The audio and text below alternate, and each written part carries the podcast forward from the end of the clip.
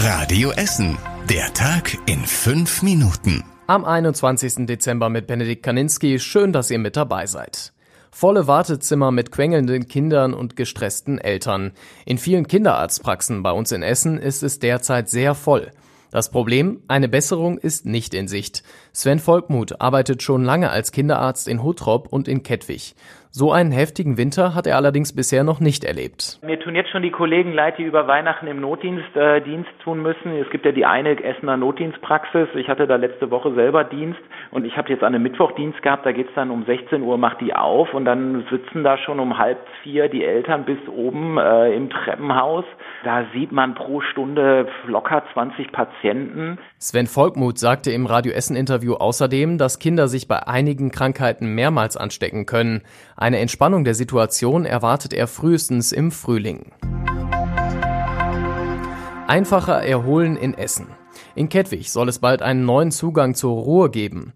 Direkt am S-Bahnhof in Kettwig sollen Wege und ein Tunnel gebaut werden, damit von dort jeder an die Ruhr zum Leinpfad kommt.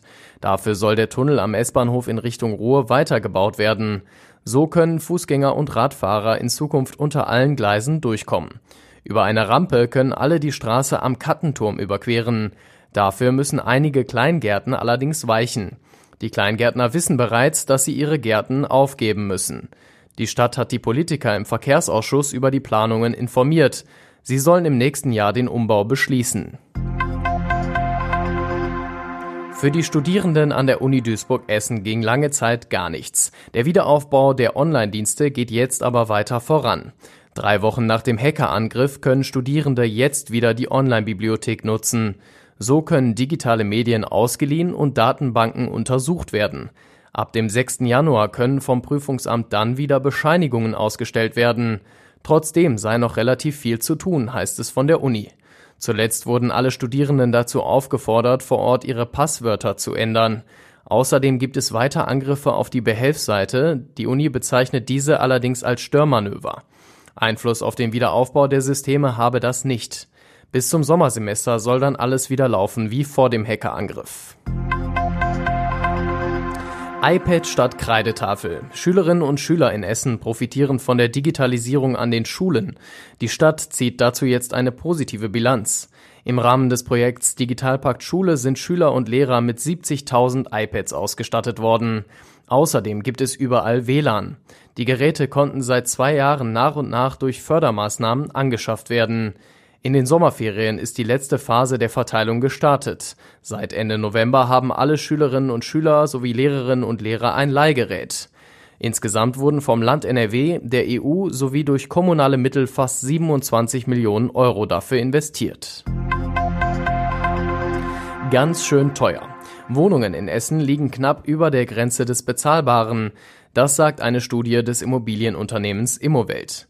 Wer sich in Essen eine 90 Quadratmeter Wohnung für eine dreiköpfige Familie kaufen will, muss circa 250.000 Euro dafür zahlen. Dabei reicht ein mittleres Einkommen von 4.000 Euro nicht aus. In nur 18 untersuchten Großstädten sind die Wohnungen für Normalverdiener finanzierbar. Dazu zählen unter anderem Herne, Duisburg und Bochum. Die teuersten Wohnungen gibt es in München. Und das war überregional wichtig. Der ukrainische Präsident Zelensky trifft am Abend in Washington ein. Dort wird er von US-Präsident Biden empfangen. Außerdem spricht Zelensky vor dem Kongress. Bei seinem Besuch soll es sowohl um Friedensbemühungen als auch um Militärhilfen gehen.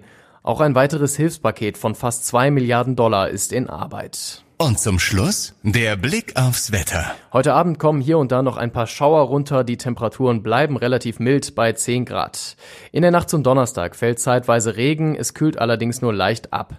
Morgen am Donnerstag ist es dann regnerisch und bewölkt. Die Temperatur steigt auf maximal 11 Grad.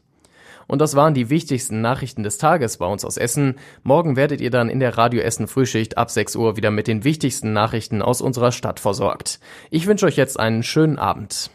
Das war der Tag in fünf Minuten. Diesen und alle weiteren Radio Essen Podcasts findet ihr auf radioessen.de und überall da, wo es Podcasts gibt.